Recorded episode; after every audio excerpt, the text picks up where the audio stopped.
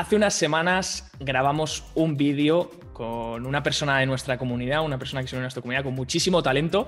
Su nombre es Ignacio, muchos lo recordaréis porque probablemente hayáis visto el vídeo. Quien no lo haya visto, le recomiendo antes ver ese vídeo que tendrá en la cajita de la descripción o por aquí arriba, donde se comentaban cómo funcionan los procesos de las empresas biotecnológicas, de a lo mejor unas empresas farmacéuticas, cómo Ignacio las analiza, ya que es profesional en este mundo, es biotecnólogo y actualmente trabaja para una farmacéutica multinacional ahí en Irlanda. Así que bueno, hoy nos ha brindado de nuevo una oportunidad porque tras ver el vídeo, la acogida que le disteis y esos comentarios, pues Ignacio, de hecho ha sido él mismo el que me lo ha propuesto, me ha dicho, oye, eh, Javier, ¿qué te parece si hacemos un nuevo vídeo y respondemos a estas preguntas más, más demandadas por la gente que vio, que vio el último vídeo? Comentamos un poco qué tal han ido esas empresas eh, pequeñitas y no tan pequeñitas que él tenía en cartera y en vigilancia y sobre todo alguna pregunta más sobre cómo encuentra estas empresas, cómo sabe identificar el pipeline de, de los productos que van a salir de, de, estas de, estos medicamentos que van a salir próximamente o van a ser aprobados eh, en diferentes sitios o incluso van a expandir sus patentes. Y, bueno, sin más dilación, ¿qué tal estás, Ignacio? Buenas, muy bien, muy buenas tardes, un placer estar aquí de nuevo y vamos allá con el vídeo a responder esas preguntas. Oye, lo, que detecto es mucho, mucho sol, ¿no? Para, estar ahí en Irlanda. ¿Hace, o, es, la luz de la, casa? Bueno, no, no, no, es sol, es sol. Llevamos eh, a, tanto ayer como hoy con unos días veraniegos totales. Lo único que la temperatura no es muy buena. Hace sol, no nos podemos quejar, pero hace fresquito. Hay que ir abrigado. Me imagino, joder, pero ya para tener sol ahí ya es, para darse un canto en los dientes. Ya te digo, nada mal, nada mal. Oye, Ignacio, eh, bueno, simplemente por recapitular, eh, sobre todo, bueno, tú al, dedicarte a esta profesión, tú al estar metido en este mundo, eh, tanto con tu grado como con tu máster, tanto como ahora que trabajas en, el sector profesional de todo esto, al final, recapitulando un poco lo que hablábamos la última, la última semana, creo recordar que tú buscabas empresas tanto que tuviesen productos aprobados, hablamos de aprobación en Estados Unidos es la FDA, en Europa, ¿cómo se llamaba la, agencia? La, Agencia Europea del Medicamento. Ah, vale, tampoco se, han, matado. No, no, Agencia Europea del Medicamento, vale. Pues Efectivamente. comentábamos que, bueno, que tú te centras en empresas que o tengan ya un producto que esté funcionando y que esté aprobado tanto pues, en Europa o en Estados Unidos por estos reguladores, tanto productos, porque eh, explicábamos en ese vídeo, que no lo vamos a volver a explicar aquí porque sería volvernos a meter en el, tema y lo tenéis en el otro vídeo, pero eh, resumiendo rápidamente explicábamos que básicamente, por así decirlo, un medicamento tiene tres fases, ¿verdad? No sé si nos lo puedes resumir rápidamente y, cuál es la importancia de, llegar a esa fase 3, ¿no? Sin volver a entrar en detalle, pero rápidamente. No, no, muy rápido. Está la fase preclínica, que digamos son todos los experimentos de laboratorio con animales, digamos, antes de entrar a las tres fases clínicas, que serían fase 1, fase 2, fase 3. En esas tres fases se va probando ese medicamento cada vez con mayor número de personas y entonces finalmente, una vez terminada la fase 3, se envía toda la documentación a la agencia que te lo tiene que aprobar. En Estados Unidos, por ejemplo, a la FDA. Si la FDA da el visto bueno, considera que los experimentos que se han hecho son correctos y que los resultados son concluyentes, pues te aprobarán este medicamento que puede salir al mercado. Entonces entraríamos ya en la fase de regulación, aprobación y una vez está aprobado, como hemos dicho, sale al mercado y se puede comercializar en el lugar donde haya sido aprobado.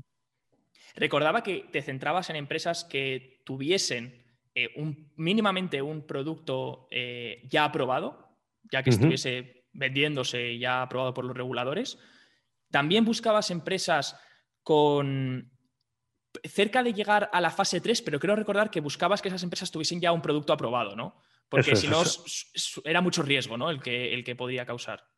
Lo mejor posible es buscar empresas que tengan ya productos aprobados para que estos ya les generen un dinero, digamos, que no solo tengan gastos, sino también ingresos. Y entonces ya con ese producto aprobado intentar buscar empresas que el resto de productos estuvieran a ser posible en fase 3, porque eso conlleva uno, dos, como mucho tres años en ser aprobados.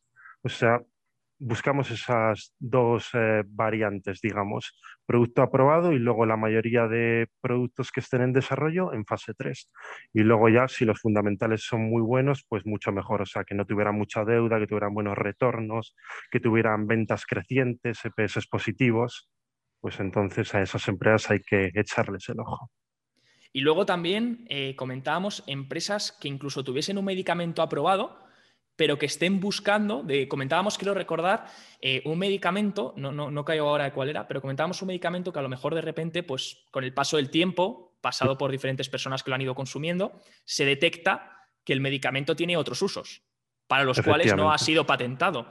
Entonces esa empresa puede, por así decirlo, digamos una farmacéutica que tiene un producto para la diabetes y de repente, pues de todos los consumidores que han ido consumiendo ese producto de la diabetes que ya está aprobado y que se consume legalmente, pues de repente se dan cuenta de que una paciente que tenía otro tipo de, de, enfermedad, pues le viene bien para esa enfermedad, ¿no? Entonces se detecta que hay una nueva, un nuevo uso para ese medicamento.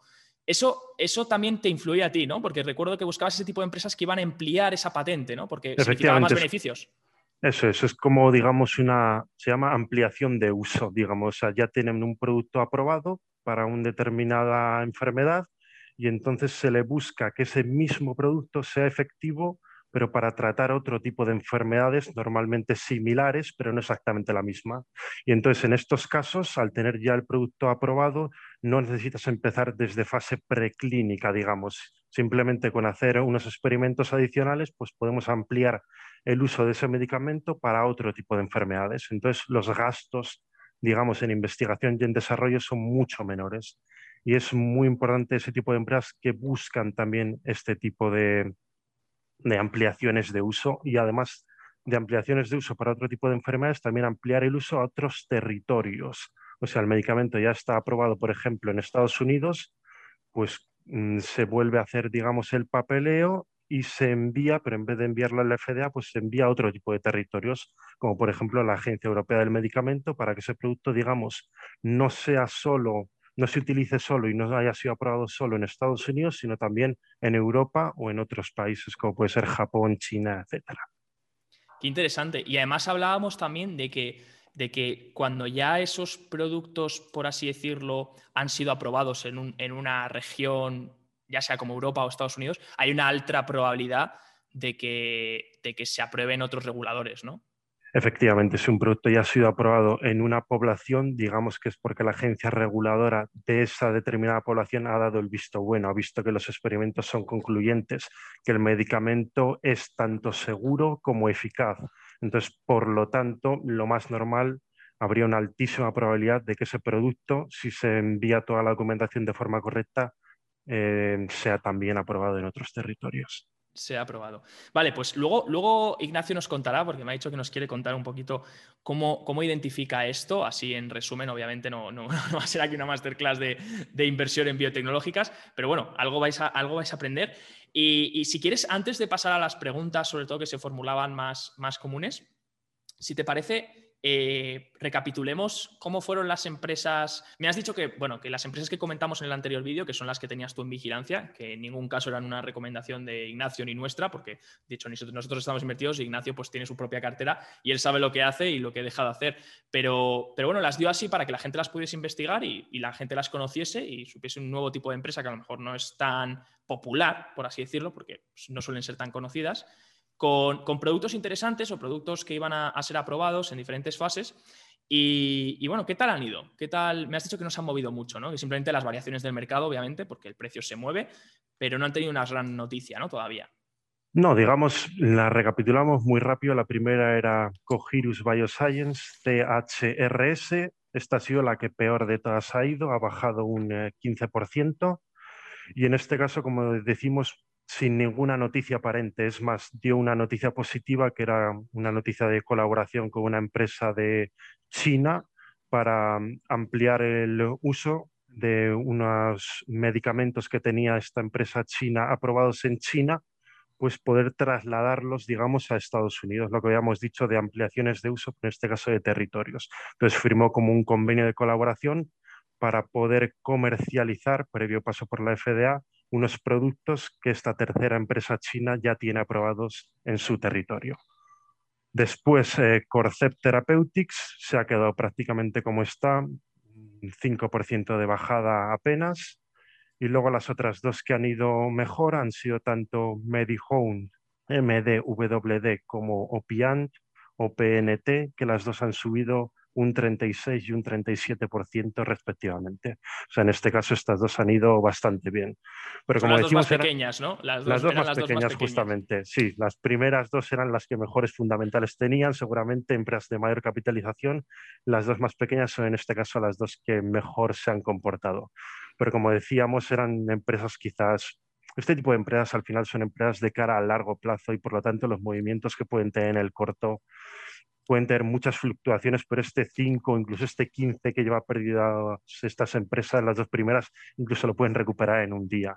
Si hacemos el promedio de las cuatro acciones, nos sale que han subido en total un 13%, que es un porcentaje razonable comparándolo con el Nasdaq, que creo que ha subido un 3 o un 4 en lo que llevamos de año, y el Nasdaq Biotech, que es otro índice que contiene todas estas empresas de biotecnología, creo que lo miré el otro día, ya había subido un 1. Por lo tanto, si lo comparamos con la media, lo han hecho mejor, pero como decimos, es un periodo muy corto de tiempo para poder sí. Mm, es, y además la, gente se, pone nerviosa, pero hablamos de empresas que, claro, que son empresas que necesitan ese tiempo ¿no? de, que el producto se, se, se introduzca ¿no? en la población, que la gente empiece a consumirlo, empiece a demandarlo, que luego se apruebe ¿no? esas, esas fases. Eh, son empresas que al final pues, requieren tiempo, requieren espera y que además son muy volátiles. Hablamos de un sector que es muy volátil, que a la mínima que hay una, que hay una noticia, lo que tú dices, pues tanto como puede haber una noticia muy buena, que la gente se preguntaría, ¿y por qué no sube? Pues porque a lo mejor el inversor no la interpreta del todo bien y puede quedarse estable, como puede haber una noticia que no es nada mala, pero que el inversor la puede, la puede interpretar muy mal y, pueden incluso estas empresas moverse un 30% abajo, o sea, es lo que tú comentas, igual que pueden subir un 15 en un día, perfectamente pueden moverse en esos, en esos rangos porque son muy volátiles. Entonces, bueno, eh, siempre un... Yo, yo, este tipo de empresas sí que me gusta tener alguna. Eh, obviamente, de las que más controlo y conozco, porque al final es un mundo muy difícil y como veis, pues eh, Ignacio, pues que ya es profesional en este mundo, pues entiende cómo va la empresa, pero los que no estamos metidos en, el tema biotecnológico es complicado entender a lo mejor eh, la fase de desarrollo de, diferentes productos o, o, el potencial de ciertas empresas.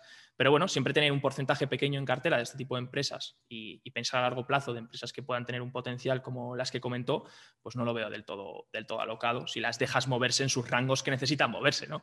Efectivamente, no tendría sentido poner un stop loss en este tipo de empresas. No, no, no, hay que tener paciencia y en este caso han ido bien, pero podrían haber ido peor. Por ejemplo, la que peor ha ido que ha sido Cogiros, bajó un 15, yo que confío en ella, pues por ejemplo, pues amplié la posición que tenía porque lo veo como una oportunidad. El resto han ido bien, pues se dejan correr y lo que decimos de cara al largo plazo, porque tres meses no es una temporalidad para ver las rentabilidades que han dado, pero bueno, simplemente por hacer un seguimiento de las empresas que comentamos. dejar en los comentarios abajo si queréis que hagamos otra reunión más dentro de un trimestre y analicemos cómo vamos a mitad de año con estas, con estas posiciones y comparándolo con el Nasdaq Biotech eh, sería bastante interesante. Oye, Ignacio, ¿te, que, eh, ¿te parece que pasemos a las preguntas, eh, las tres preguntas más comunes, bueno, cuatro preguntas más comunes que, te han, que se han repetido en el, en el vídeo? La primera, ¿algún ETF o fondo para la gente que no sabemos estudiar este tipo de empresas, me incluyo, y que, bueno, pues que preferimos no, optar por dolores de cabeza y decir, oye, mira, yo recojo un ETF o un fondo y, y pongo un porcentaje pequeño de mi cartera en eso porque creo que puede ser el futuro.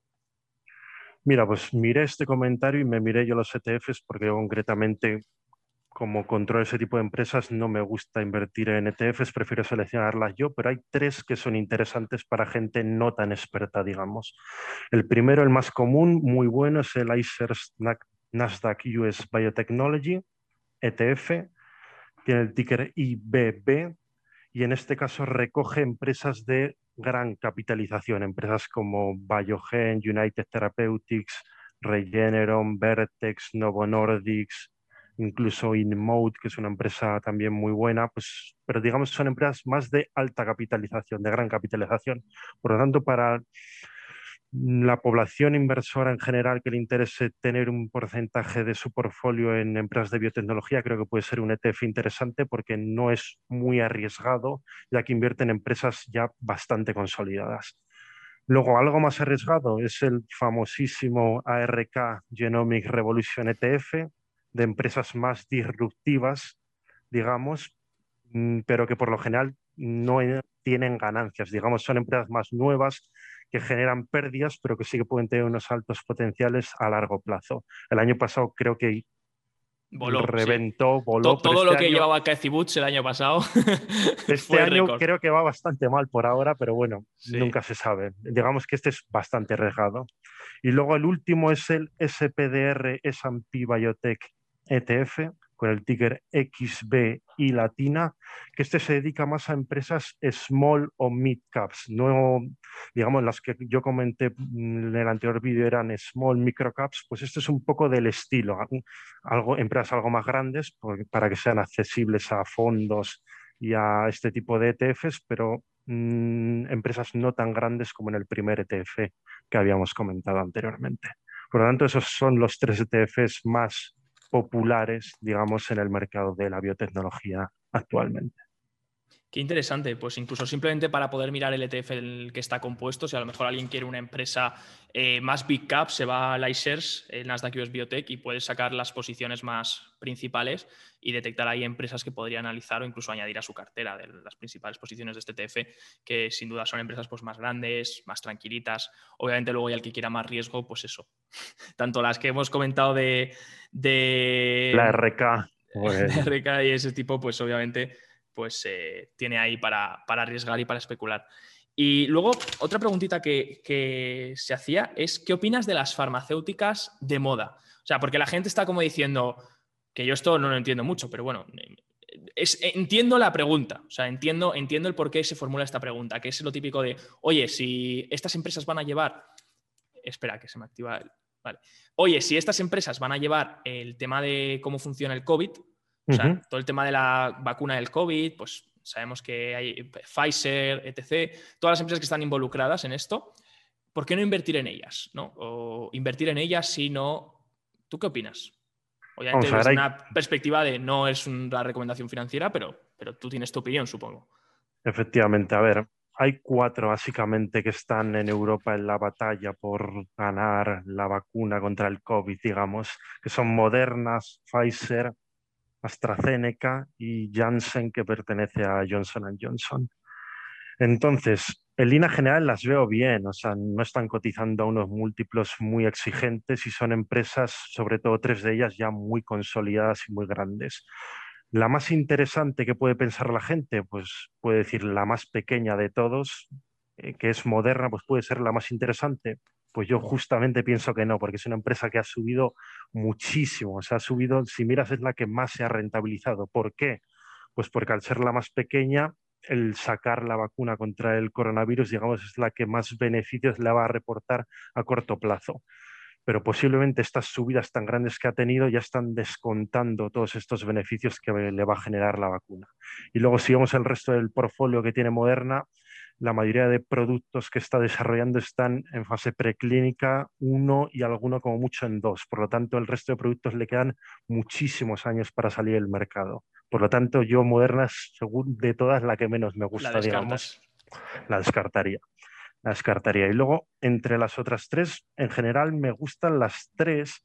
La que menos quizás son empresas ya muy consolidadas, muy grandes, big caps. La que menos me gusta igual es AstraZeneca porque tiene bastante deuda si la comparamos con las otras dos. Pero bueno, tuve unos números correctos y se podría invertir en ella siempre en este tipo de empresas tan grandes sin esperar rentabilidades muy, muy altas. Pues, pueden ser rentabilidades de un dígito o doble dígito bajo anualizado normalmente.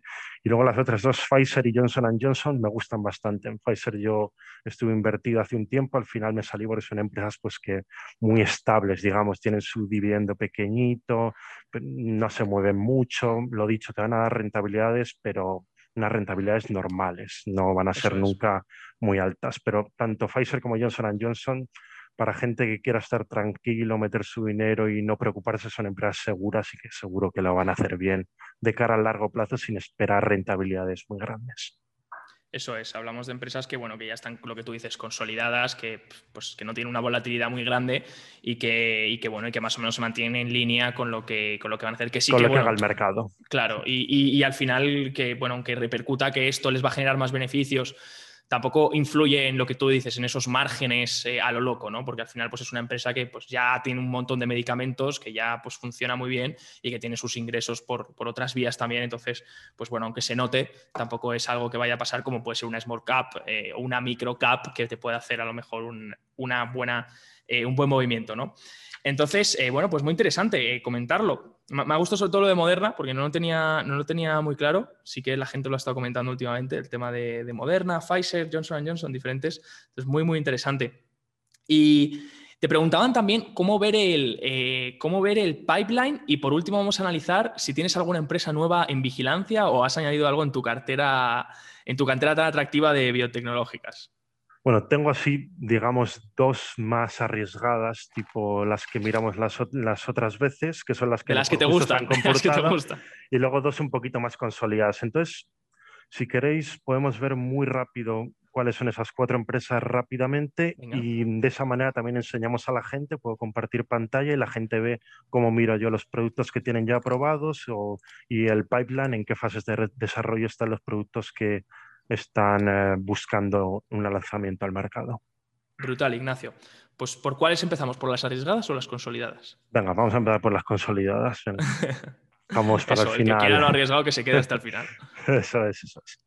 Vale, pues la primera es eh, Supernus Pharmaceuticals, ¿vale? Cotiza en el eh, mercado estadounidense con el ticker NASD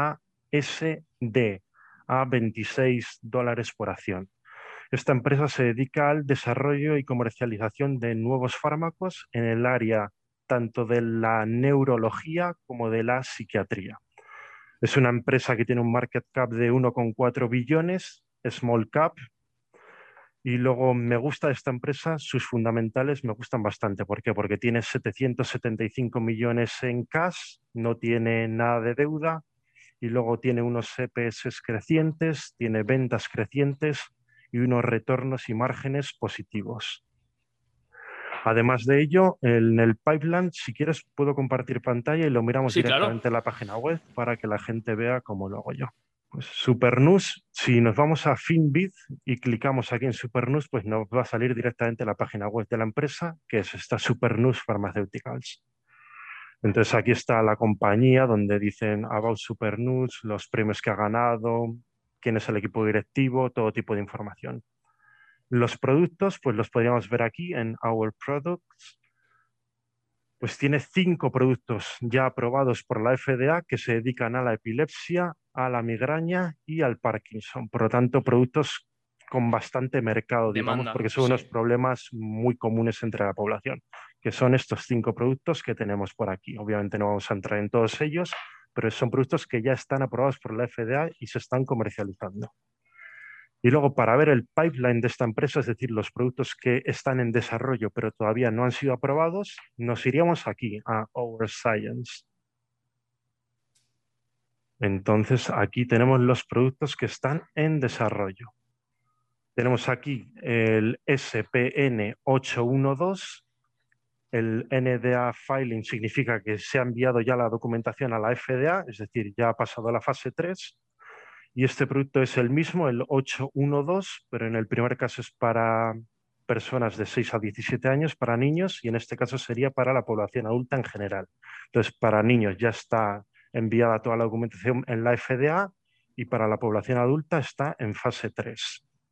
Este producto, el SPN 812, es para el trastorno de déficit de atención por hiperactividad, es decir, también un producto que puede llegar a bastante población en general.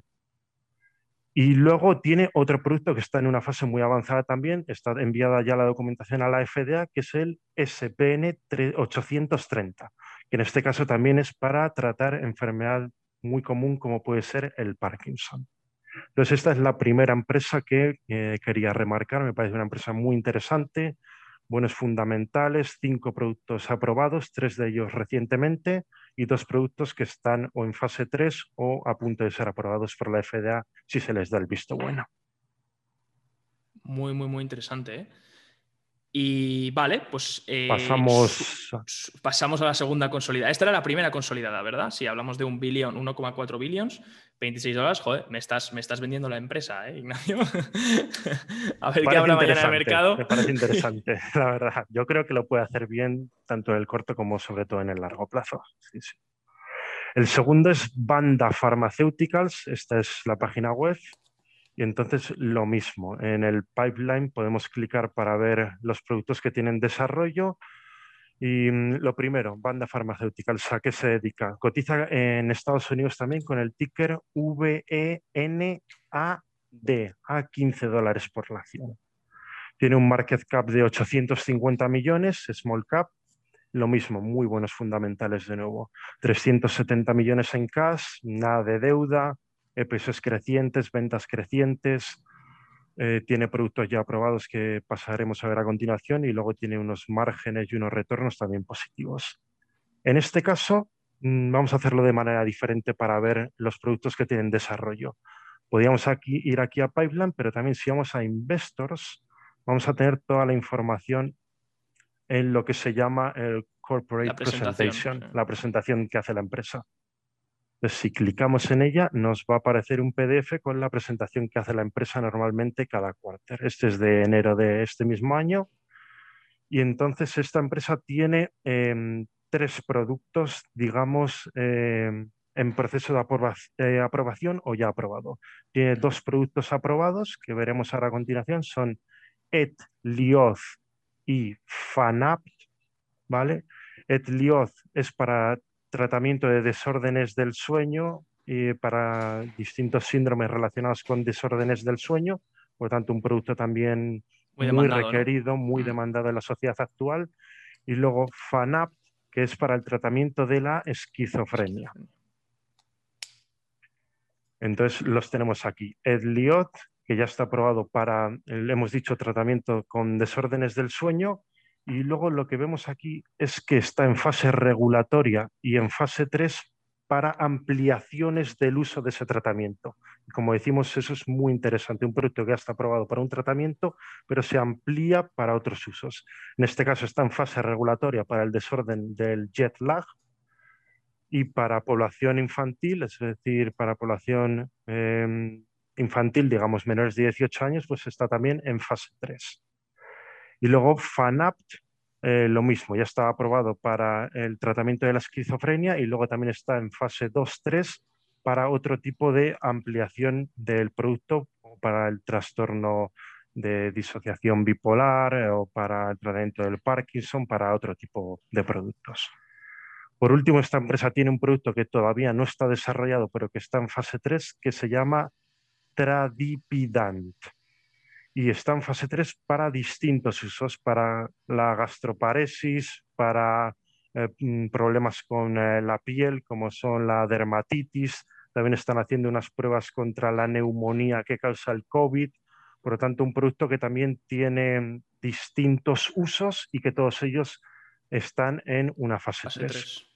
Eso es, por lo tanto, una empresa bastante interesante, con buenos fundamentales, dos productos aprobados, que son los dos primeros, y les está ampliando el uso para otro tipo de enfermedades, y un producto tercero que tiene cuatro indicaciones, las cuatro de ellas en fase 3 también. Básicamente eso, aquí nos explican pues para qué sirve cada producto, todos los experimentos que se han hecho, pero obviamente no vamos a entrar en ello. Por lo tanto, estas serían las dos empresas ya consolidadas con productos en el mercado y con el resto de productos en fase 2-3. Y hablábamos de que cuánto market cap eh, esta última, la de banda. Esta última, 850 millones. Una small cap, un poquito menos que la primera. La primera tenía 1,4 billions, esta 850 millones.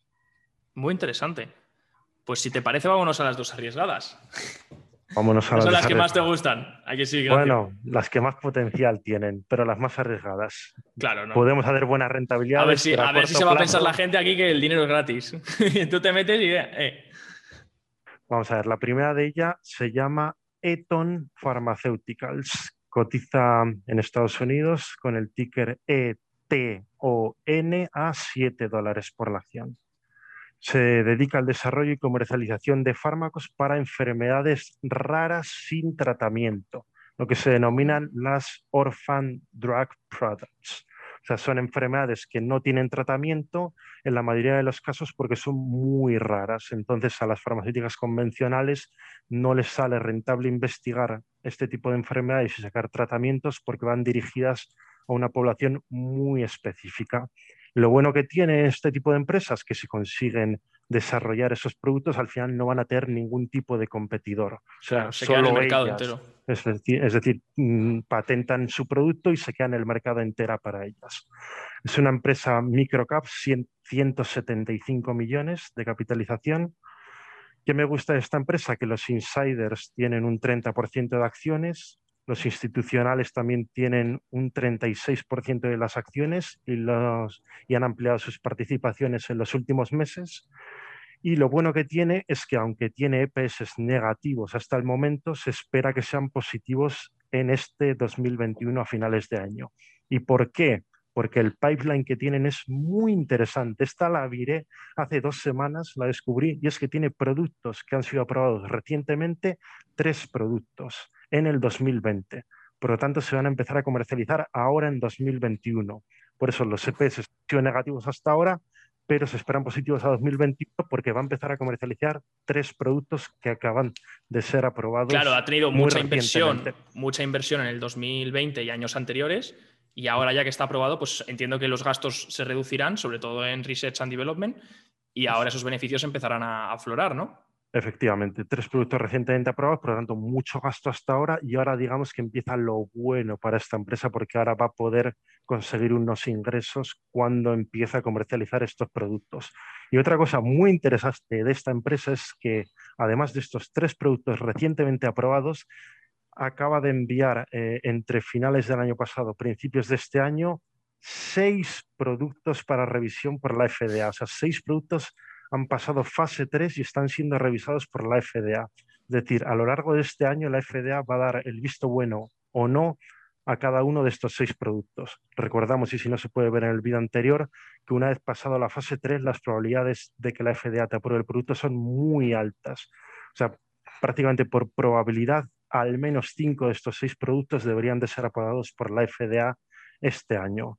Por lo tanto, tienen, además de estos tres productos, otros seis con un lanzamiento al mercado inminente. Entonces, la mayoría de ellos los comercializará esta compañía o si no, recibirá royalties porque los comercializarán terceras empresas más grandes que tienen mayor acceso al mercado. Por lo tanto, una empresa muy interesante bajo mi punto de vista. Muy bueno, muy interesante. ¿eh? Vale, y la última, vamos con la última. nos deleitas? Si la has dejado para el final es por algo. bueno, entre estas dos últimas las podía haber sacado una delante de la otra. La última es Citius Pharmaceuticals, cotiza también en una empresa estadounidense, eh, CTXR, a 1,9 dólares por la acción.